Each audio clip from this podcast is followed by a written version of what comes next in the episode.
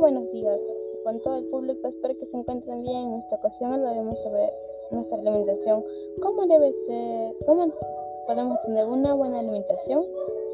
Una vez, una vez más les habla cordialmente la siguiente Silvia Gómez González, tercero A de secundaria de la Institución Educativa para Profesionales de la 45.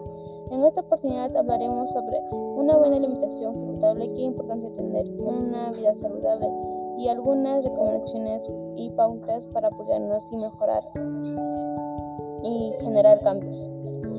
Analicemos nuestra idea de nuestra cartilla de planificación y hablaremos sobre nuestro tema, que es tener una, tener una buena alimentación.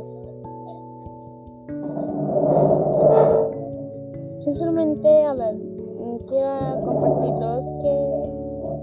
una qué es una alimentación saludable. Bueno, una alimentación saludable son nutrientes, alimentos que que nuestro cuerpo necesita para tener buen, un buen funcionamiento del organismo que conserva, restablecer la salud y también minimizar las enfermedades. También una alimentación saludable consiste en incluir una variedad de alimentos que te brindan los nutrientes que necesitan para mantener una sana y sentirse bien, tener energía. Como, como, hay también alimentos saludables y alimentos que no son saludables. Nuestros alimentos saludables son como frutas, verduras, alimentos ricos en calcios, etc. Y consumir mucha agua que esto nos ayudará a nuestra salud.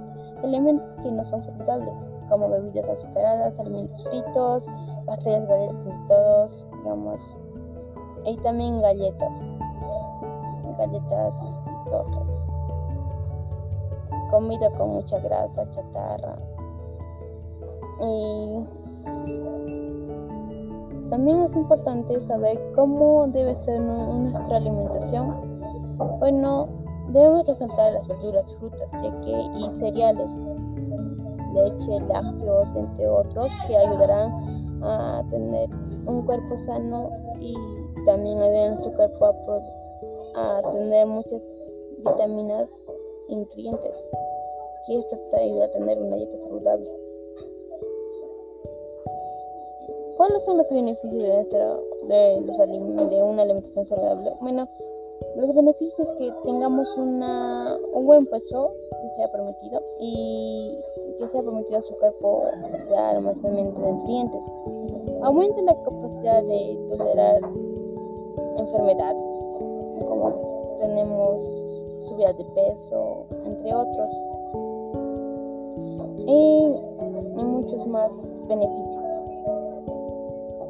Bueno, quisieras, quisiera,